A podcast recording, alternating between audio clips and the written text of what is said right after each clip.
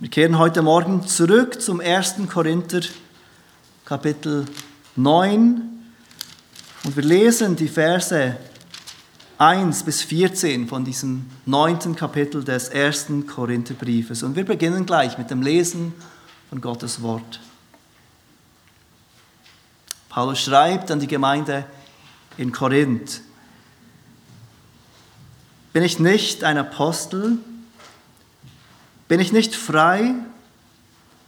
Habe ich nicht unseren Herrn Jesus Christus gesehen? Seid nicht ihr mein Werk im Herrn? Wenn ich für andere kein Apostel bin, so bin ich es doch wenigstens für euch. Denn das Siegel meines Aposteldienstes seid ihr im Herrn. Dies ist meine Verteidigung denen gegenüber, die mich zur Rede stellen. Sind wir nicht berechtigt zu essen und zu trinken?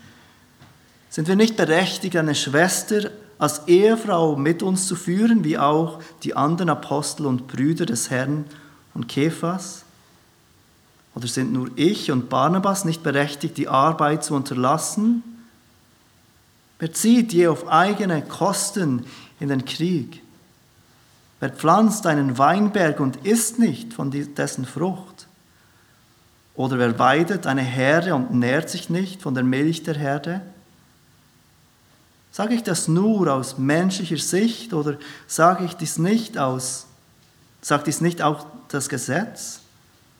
Ja, im Gesetz Mose steht geschrieben, du sollst dem Ochsen nicht das Maul verbinden, wenn er drischt. Kümmert sich Gott etwa um den Ochsen? Oder sagt er das nicht vielmehr um unseren denn es ist ja um unsertwillen geschrieben worden, der, welcher pflügt, soll auf Hoffnung hin pflügen, und der, welcher drescht, soll auf Hoffnung hin dreschen, dass er an seiner Hoffnung auch Anteil bekommt. Wenn wir euch die geistlichen Güter gesät haben, ist es etwa Großes, wenn wir von euch diejenigen für den Leib ernten? Wenn andere an diesem Recht über euch Anteil haben, sollten wir es nicht viel eher haben? Aber wir haben uns dieses Rechtes nicht bedient, sondern wir ertragen alles, damit wir dem Evangelium von Christus kein Hindernis bereiten. Wisst ihr nicht, dass die, welche die heiligen Dienste tun, auch vom Heiligtum essen und dass die, welche am Altar dienen, vom Altar ihren Anteil erhalten. So hat auch der Herr angeordnet, dass die, welche das Evangelium verkündigen, vom Evangelium leben sollen.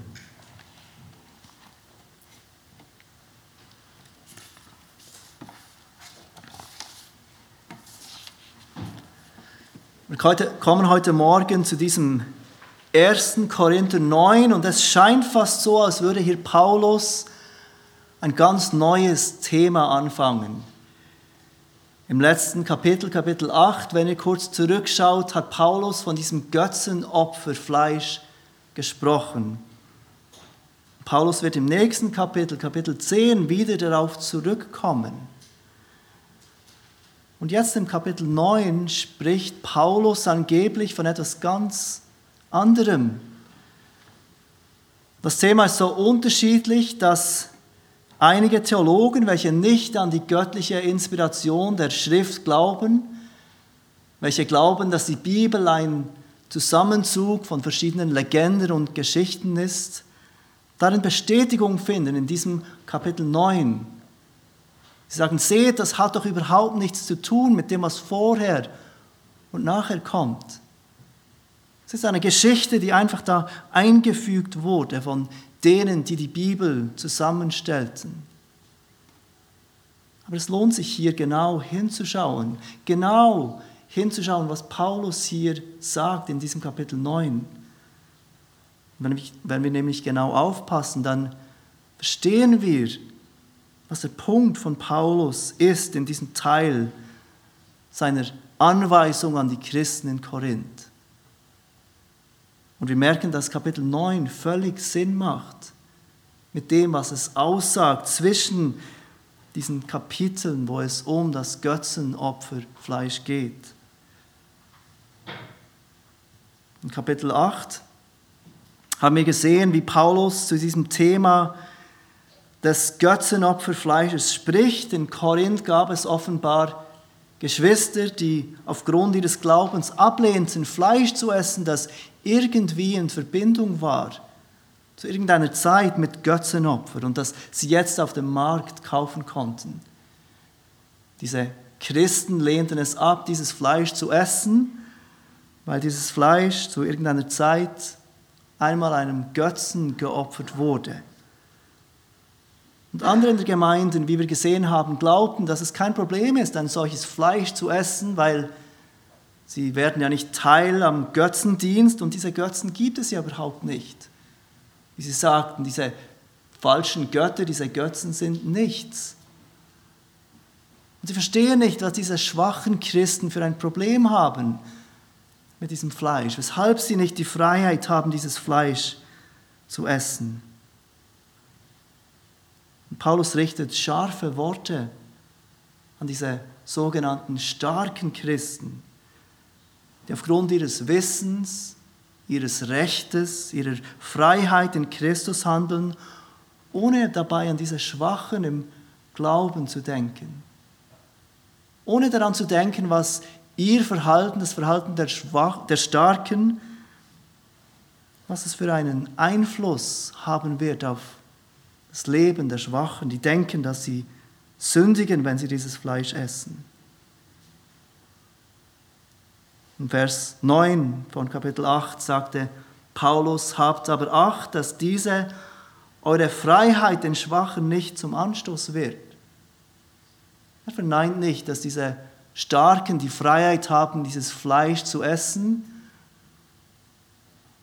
aber er warnt sie, habt Acht darauf, dass eure Freiheit nicht zu einem Stolperstein wird für diese, die glauben, dass es falsch ist, von diesem Fleisch zu essen.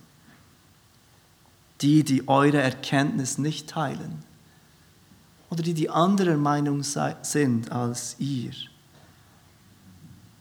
In Vers 11 warnte er, dass diese Erkenntnis der Starken den schwachen Bruder verderben kann, um dessen Willen Christus doch gestorben ist.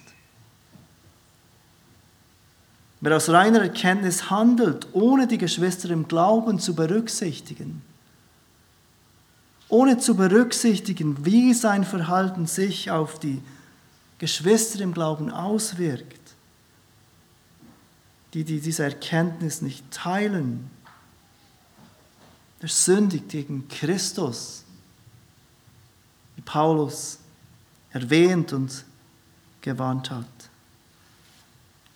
Und Paulus Punkt wird ganz deutlich in Kapitel, äh, in Vers 13, wenn er sagt, denn darum, wenn eine Speise meinem Bruder ein Anstoß zur Sünde wird, so will ich lieber in Ewigkeit kein Fleisch essen, damit ich meinem Bruder keinen Anstoß zur Sünde gebe. Lieber verzichte ich mein ganzes Leben lang auf das Essen von diesem Fleisch, damit ich keinen Anstoß bin für meinen Bruder, meine Schwester im Glauben. Lieber mein Recht aufgeben, auch wenn ich wirklich glaube, dass ich im Recht bin, als meinem Bruder oder meiner Schwester im Glauben ein Stolperstein zu sein. Und auch wenn es in Kapitel 9 jetzt auf den ersten Blick nicht so scheint, macht Paulus weiter mit genau diesem Thema. Er macht weiter mit genau diesem Thema sein eigenes Recht aufgeben für das Gute des anderen. Und das Recht, von dem er spricht, ist nicht mehr Fleisch, ist nicht mehr was zu essen. Es geht nicht mehr um die Speise, ob und was wir essen. Sein Punkt ist noch viel grundsätzlicher. Es geht um das Recht auf Bezahlung, auf das Recht überhaupt zu essen. Mit den anderen Worten, es geht um Geld. Korinth war eine wichtige Hafenstadt in der antiken Welt. Es war ein Knotenpunkt für den Handel zwischen Osten und Westen. Es war einflussreich durch ihren Handel, Geld, Erfolg, Einfluss und Einkommen war ein großes Thema für die Menschen dieser Zeit in dieser Stadt. So wie auch für uns heute. Und für uns sind diese Themen wichtig. Geld, Erfolg, Einfluss.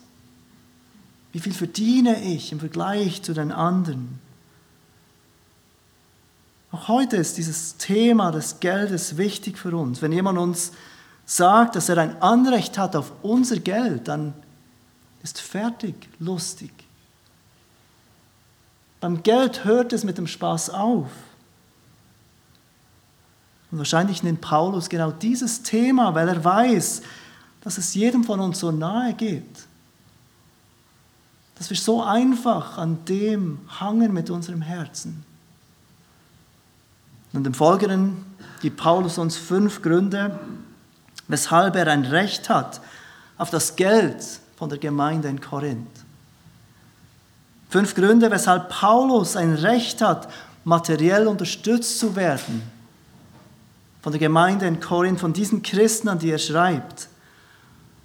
Und nachdem er seinen Standpunkt klar gemacht hat, ich habe ein Anrecht auf euer Geld, kommt er zu seinem eigenen Punkt, dass er dieses Recht gerne aufgibt, wenn es dem Evangelium dient. Der Apostel Paulus nimmt sich also selbst zum Beispiel von diesem Prinzip, das er im Kapitel 8 gelehrt hat. Gebt lieber euer Recht auf, als eurem Bruder, eurer Schwester ein Stolperstein zu sein. Er kennt sein Recht. Er weiß, was er rechtmäßig einfordern könnte von diesen Gläubigen in Korinth aber ist noch so gerne bereit, dieses Recht aufzugeben. Aus Liebe zur Gemeinde, für die Verbreitung des Evangeliums und zur Ehre Gottes. Wir werden uns einmal jetzt diese fünf Punkte anschauen, die Paulus in diesen ersten 14 Versen von Kapitel 9 auflistet. Was sind diese fünf Punkte, die Paulus hier auflistet, weshalb er ein Anrecht hat auf die materiellen Güter der Gemeinde in Korinth. Der erste Grund sehen wir im Vers, Versen 1 bis 6. Und es ist der Grund, dass Paulus ihr Apostel ist. Der erste Grund, den Paulus nennt, auf sein Recht auf finanzielle Unterstützung der Gemeinde ist, weil er ein Apostel ist.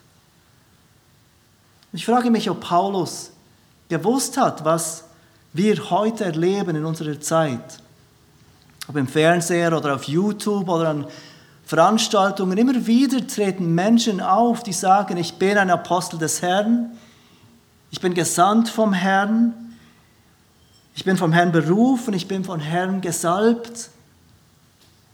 Und gebt mir euer Geld. Gebt mir Anteil an euren Gütern. Der Herr ist mir erschienen. Er hat zu mir gesprochen und sie wollen Geld. Sie wollen Geld ohne Rechenschaft einer lokalen Gemeinde, denn als Apostel stehen sie über der lokalen Gemeinde. Und Paulus Worte helfen uns hier. Er sagt, bin ich nicht ein Apostel? Bin ich nicht frei, sagt er im Vers 1. Und uns ist klar, Paulus stellt hier rhetorische Fragen. Er meint nicht, dass er es wirklich in Frage stellen will. Die Antworten sind klar, mit Ja zu beantworten. Er ist ein Apostel. Er ist frei. Und dann sagt er weiter, habe ich nicht unseren Herrn Jesus Christus gesehen? Seid nicht ihr mein Werk im Herrn?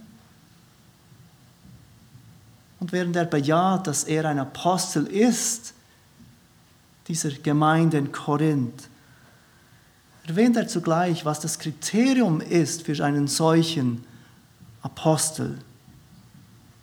Als erstes erwähnt er, dass er den Herrn Jesus Christus gesehen hat. Dies ist die erste Eigenschaft eines wahren biblischen Apostels. Er hat den Herrn gesehen. Es wird auch erwähnt in, in Apostelgeschichte 1. Jemand, der Judas ersetzen sollte als Apostel, musste ein Augenzeuge sein des auferstandenen Herrn Jesus Christus. Also wenn dir heute jemand sagt, ich bin ein Apostel des Herrn, und er sieht nicht aus, als wäre er beinahe 2000 Jahre alt, dann solltest du sehr, sehr kritisch sein. Ein Augenzeuge des auferstandenen Jesus zu sein, war eines dieser ersten Kriterien des Apostel, eines Apostels. Dies bringt uns zum zweiten Merkmal eines Apostels. Er musste nicht nur den auferstandenen Herrn Jesus Christus gesehen haben, er musste auch von ihm ausgesandt worden sein. Das ist das zweite Merkmal eines Apostels, das Paulus hier indirekt nennt. Die Gemeinde in Korinth war sein Werk, wie er sagt. Sie waren der Beweis dafür, dass der auferstandene Herr Jesus Paulus selbst ausgesandt hat. Dass er ausgesandt wurde von ihm, um den Heiden das Evangelium zu bringen. Und in Apostelgeschichte 9 lesen wir davon, wie der auferstandene Herr Jesus ihm, Paulus, begegnet ist wie ihm begegnet ist, wie er ihm erschien und ihn zum Apostel der Heiden, also der Nichtjuden, einsetzte und aussendete. Und in Apostelgeschichte 18 berichtet uns Lukas, wie Paulus nach Korinth kam, dieser heidnischen Stadt, und ihnen die gute Nachricht brachte. Die Gemeinde entstand, als einige der Heiden an das Evangelium glaubten und getauft wurden. Es gibt auch heute keine wichtigere Botschaft für uns als diese gute Nachricht, das Evangelium. Und wenn du heute Morgen hier bist und du kennst Jesus Christus nicht als deinen persönlichen Herrn und Retter, dann ist das das Wichtigste, was du heute verstehen musst dass es einen Schöpfer gibt, der dich gemacht hat und einen Anspruch hat auf deinen Gehorsam, deine Liebe, deine Zuwendung, deine Anbetung. Aber dass wir Menschen alle in Sünde gefallen sind, dass wir nicht ihm die Ehre geben wollten, nicht seinen Geboten folgen wollten, sondern uns selbst tun, was wir tun wollen. Selber entscheiden, was richtig ist. Aber Gott entschied sich, uns Gnade zu erweisen, indem er nicht das Gericht über uns kommen ließ, uns auslöschte, den ewigen Tod brachte. Nein, er sandte seinen Retter, seinen Sohn Jesus Christus, der gerecht lebte der in allem gehorsam war und der willentlich sein Leben hingab als Lösegeld für alle, die einmal glauben würden. Paulus predigte diese gute Nachricht in Korinth. Er kam zu diesen Menschen und rief, rief sie auf, Buße zu tun, umzukehren von ihren Sünden und zu vertrauen dass ihre Hoffnung allein in Jesus Christus liegt. Und diese Menschen, an die er da schreibt, haben geglaubt. Sie glaubten dem Wort des Paulus. Und so entstand diese Gemeinde in Korinth. Jetzt hier im Vers 2 nennt Paulus sie als das Siegel seines Aposteldienstes. Sie sind es, die den Aposteldienst von Paulus bestätigten. Heute brauchen wir das Wort Siegel äh, oft in einem etwas anderen Sinn. Wir brauchen das Wort Siegel, um dafür, damit auszudrücken, dass etwas noch neu ist, dass etwas noch ganz ist, dass etwas noch unberührt ist. Aber damals war ein Siegel eine Garantie für etwas. Es bezeugte die Echtheit von etwas. Jemand in Autorität schrieb eine Nachricht an jemand und er setzte sein Siegel darunter. Um zu bestätigen, diese Botschaft ist von dieser Person. Und die Gemeinde in Korinth, wie Paulus es ausdrückt, bestätigt die Echtheit seines apostolischen Dienstes unter diesen Menschen.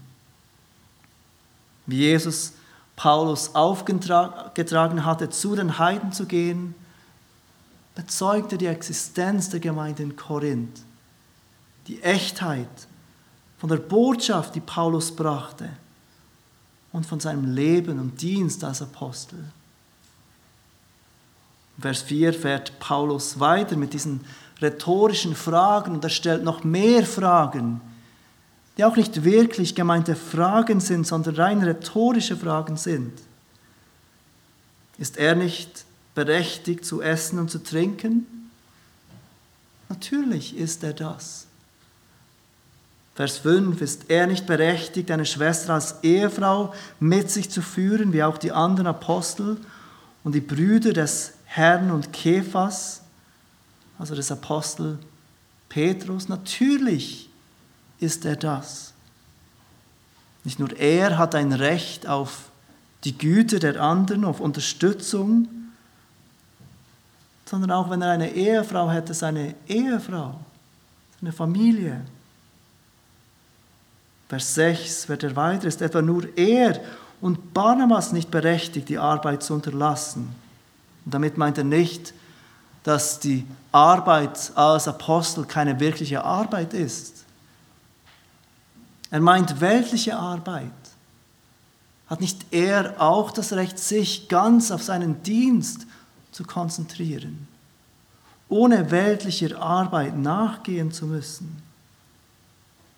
Und natürlich hatte er dieses Recht, seine weltliche Arbeit als Zeltmacher zu unterlassen und sich versorgen zu lassen von dieser Gemeinde in Korinth so wie es auch die anderen Apostel taten. Das ist der erste Grund, den Paulus hier nennt, weshalb er Anrecht hat auf die Güter von diesen Gläubigen in Korinth. Er ist ihr Apostel.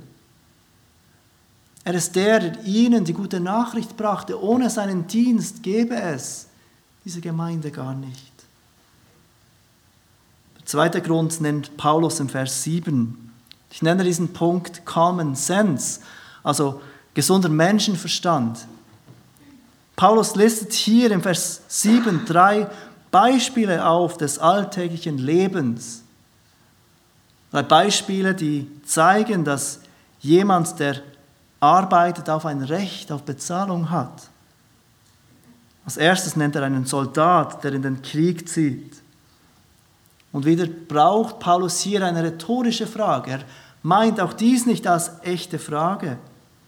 Die Antwort ist offensichtlich. Wer zieht je auf eigene Kosten in den Krieg? fragt er. Und die Antwort ist natürlich niemand. Wer wäre bereit, in den Krieg zu ziehen, sein Land zu verteidigen, sein Leben zu riskieren, nur um dann am Abend zurückzukehren und die ganze Nacht einer, einer Arbeit nachzugehen, um sich und seine Familie zu ernähren. Niemand würde das tun. Als zweites nennt er einen Bauer, der den Weinberg pflanzt. Und er fragt, wer pflanzt einen Weinberg und isst nicht von dessen Frucht? Und auch hier lautet die Antwort natürlich niemand. Stellen wir uns einen Winzer vor. Einen Winzer, der irgendwo an einem Hang, an einem Weinberg pflanzt. Er bewässert diesen Weinberg geduldig. Er beschneidet die Äste.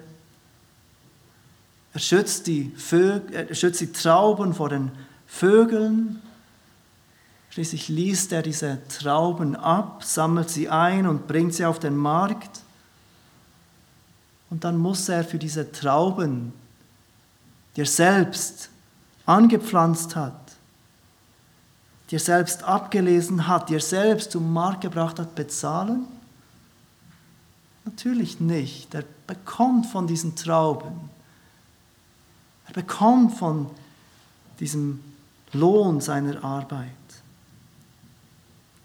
Und als drittes nennt Paulus einen Hirt, der seine Herde weidet. Und er fragt weiter, oder wer weidet eine Herde und nährt sich nicht von der Milch der Herde? Und auch hier ist die Antwort klar. Niemand. Diese Beispiele aus dem Alltag der Menschen dieser Zeit zeigen uns, dass es Common Sense, dass es gesunden Menschenverstand ist, dass jemand auch von seiner Arbeit leben kann, dass jemand von seiner Arbeit, von der Frucht seiner Arbeit profitieren darf. Aber Paulus, das sind doch Beispiele aus der Welt, könnten wir anfügen. Als Christen machen wir doch alles für den Herrn. Wir machen es doch nicht, um bezahlt zu werden. Wir machen es doch nicht wegen dem Geld.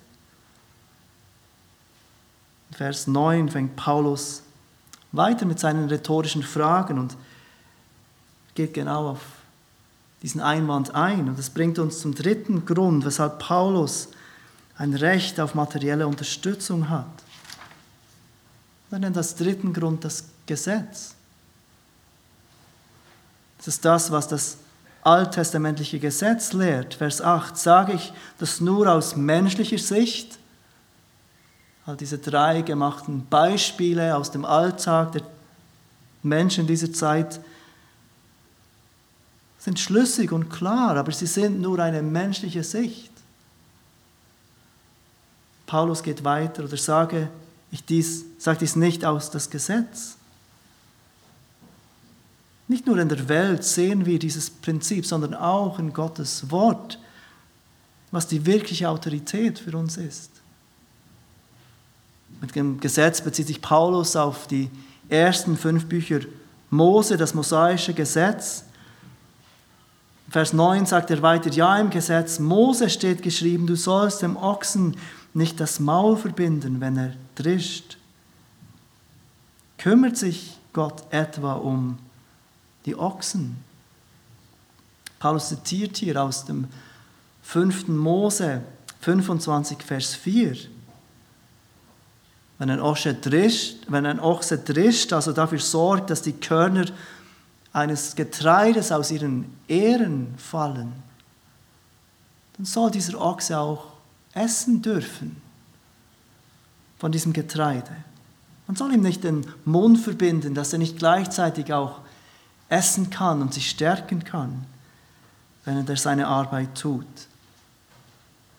Ich glaube, für einige von uns ist es eine Überraschung, dass Gottes Gesetz irgendetwas über Tiere sagt, über die gerechte und gute Haltung von Tieren. Wir finden das auch an anderen Stellen in der Bibel. Und, von, und andere von uns sind vielleicht überrascht, dass Gott sich noch viel mehr um die Menschen kümmert als um die Tiere. Dass es auch hier nicht um das Tier an sich geht. So fragt Paulus, kümmert sich Gott etwa um den Ochsen?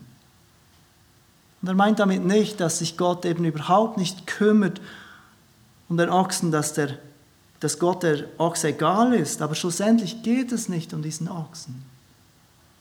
Schlussendlich geht es um den Menschen. Ihr weiter erklärt im Vers 10, oder sagt er das nicht vielmehr um unseretwillen? Denn es ist ja um unseretwillen geschrieben worden, der, welcher pflügt, soll auf Hoffnung hin pflügen, und der, welcher drischt, soll auf Hoffnung hin dreschen, dass er an seiner Hoffnung auch Anteil bekommt. Paulus braucht hier den gleichen Text aus 5. Mose 25, Vers 4, den er auch im 1. Timotheus 5, Vers 18 braucht, wo er hinzufügt, der Arbeiter ist seines Lohnes wert. Wo er von Pastoren spricht, die in Wort und Lehre arbeiten. Und die Korinther wussten das. Die Korinther wussten, dass die, die sie unterweisen im Wort Gottes, auch Anrecht hatten auf ihre Güter. Gemäß Vers 12 erkannten sie, dass andere, wahrscheinlich Pastoren und Lehrer, einen Anteil hatten an ihren Gütern. Aber sollte Paulus als ihr Gründer, Paulus als ihr Apostel, der, der diese geistlichen Samen gesät hatte in dieser Gemeinde, was dazu führte, dass die Gemeinde überhaupt entstand, dass sie zu Christus kamen, dass sie wachsen konnten, sollte er nicht viel mehr ein Recht auf ihre Güter haben. In Vers 12 erwähnt er dann das erste Mal, dass er bewusst auf dieses Recht verzichtet, damit wir dem, damit wir dem Evangelium von Christus kein Hindernis bereiten. Und er wird dies im nächsten Abschnitt, den wir anschauen, noch weiter ausführen. Dass er bewusst dieses Recht aufgibt für die Verbreitung des Evangeliums. Aber zuerst listet er noch zwei weitere Gründe auf. Zwei weitere Gründe, weshalb Paulus ein Anrecht hat auf die Güter dieser Gemeinde. Das bringt uns zum Punkt, zum Grund Nummer vier. Und er erwähnt hier das Priestertum, das Priestertum des Alten Testamentes. Vers 13, wisst ihr nicht, dass die, welche die heiligen Dienste tun, auch vom, Heiligen, vom Heiligtum essen und dass die, welche am Altar dienen, vom Altar ihren Anteil erhalten. Im Alten Testament sehen wir, wie das Volk Israel dieses versprochene Land einnimmt. Und dann wird dieses Land aufgeteilt unter diesen zwölf Stämmen Israels. Aber die Leviten, der Stamm Levis, erhalten kein Erbteil. Sie gehen dort leer aus. Ihnen wird kein Land zuteil. Josua beschreibt, dass sie kein Land erhalten, weil der Gott Israels ihr Erbteil ist. Sie sind dazu bestimmt, Gott und dem Volk zu dienen, den alttestamentlichen Gottesdienst zu leiten, am Altar zu dienen, den heiligen Dienst zu tun, wie es Paulus hier nennt. Aber auch sie sollen Güter erhalten. Sie können zwar selber kein, nichts anpflanzen, weil sie dieses Land nicht haben. Sie treiben selber keinen Handel, weil sie die Zeit dazu nicht haben. Und trotzdem sollen sie versorgt werden durch, durch den Anteil der anderen, durch die anderen Stämme, die von ihrem Anteil ihnen geben. Und zum Schluss kommt Paulus zum Herrn Jesus selber. Und das ist der fünfte Grund, weshalb Paulus ein Anrecht hat auf diese Güter, auf die materiellen Güter der Gemeinde in Korinth. Und der fünfte Grund ist, der Herr selbst bezeugt dies. Vers 14. So hat auch der Herr angeordnet, dass die, welche das Evangelium verkündigen, vom Evangelium leben sollen. Paulus bezieht sich hier auf die Worte von Jesus im Lukas 10, Vers 7, die uns dort überliefert sind. Jesus sendet dort die 70 Jünger aus, das Evangelium zu verkündigen, das Kommen des Reiches Gottes zu verkündigen. Und er sagt diesen 70 Jüngern, nehmt kein Geld mit. Nehmt nichts mit. Geht und verkündigt das Evangelium, ohne irgendetwas mitzunehmen. Geht in das Haus von Leuten, die, die euch aufnehmen, sie sollen für euch sorgen. Sie sollen euch zu essen geben, zu trinken geben, sie sollen sich um euch kümmern. Und Jesus sagt, denn der Arbeiter ist seines Lohnes wert. Der Arbeiter ist seines Lohnes wert und deshalb sollt ihr hinausgehen und predigen und die anderen sollen euch versorgen. Seht ihr, mit welch klaren und deutlichen Worten Paulus dieses Recht auf materielle Unterstützung beschreibt? Diese 14 Verse lang beschreibt er dieses Recht. Liebe Gemeinde in Korinth, ich habe ein Recht auf euer Geld. Ich habe ein Recht auf eure materiellen Güter. Im Galater 6, Vers 6 schreibt Paulus der Gemeinde in Galatien, den Gemeinden in diesem Gebiet, wer im Wort unterrichtet wird, der gebe dem, der ihn unterrichtet, Anteil an allen Gütern. Dieses Recht ist absolut unumstritten. Paulus hätte dieses Recht, materielle Dinge einzufordern von diesen Gläubigen in Korinth steht außer Frage. Aber wenn es ein Hindernis ist für die Verbreitung des Evangeliums, dann verzichtet Paulus lieber auf dieses Recht. Dann bleibt Paulus lieber arm. Dann arbeitet Paulus lieber mit seinen eigenen Händen, denn ihm ist nichts wichtiger als dass Gott verherrlicht wird. Als dass der Name Gottes angebetet wird von Menschen, die ihn durch Jesus Christus kennenlernen. Ihm ist nichts wichtig, dass Menschen mit Gott versöhnt werden. Und so verzichtet er gerne auf diese Güter.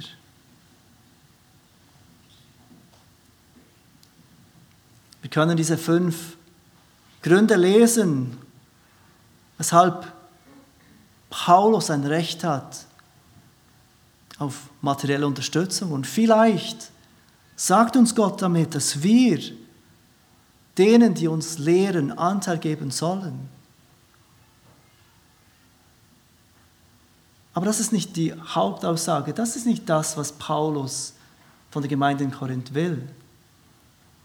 Paulus will die Gemeinde in Korinth lehren, ihre eigenen Rechte aufzugeben, ihre eigene Erkenntnis zweitrangig zu bleiben, sich in Liebe zu üben, Selbstaufgabe zu üben, damit Gottes Gemeinde auferbaut wird, damit meine Geschwister im Glauben auferbaut werden und damit Gott dadurch Ehre erhält. Lass uns beten zusammen. Vater, wir danken dir für den Apostel Paulus, der uns ein solches Vorbild ist in seiner Selbstaufgabe. Er hätte ein Recht gehabt auf, an den, auf den Anteil dieser Christen in Korinth.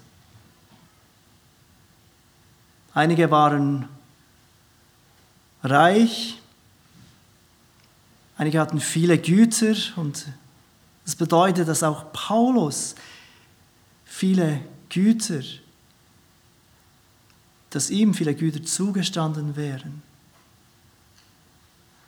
Aber wir sehen seine große Liebe zu dir und zu deiner Gemeinde, dass er bereit ist, dieses Recht aufzugeben damit er nicht ein Anstoß ist, sondern damit dein Evangelium ungehindert weitergehen darf.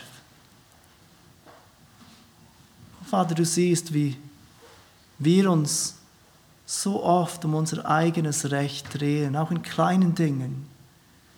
Wie wir oft so viel Mühe haben, uns selbst aufzugeben, unsere Rechte aufzugeben. Und wir bitten dich, dass dieses Beispiel des Apostel Paulus lehrreich ist für uns, dass auch wir uns darin üben dürfen, das Gute des anderen zu suchen, das Gute deines Reiches zu suchen, bevor wir um uns um unsere eigenen Rechte drehen. Amen.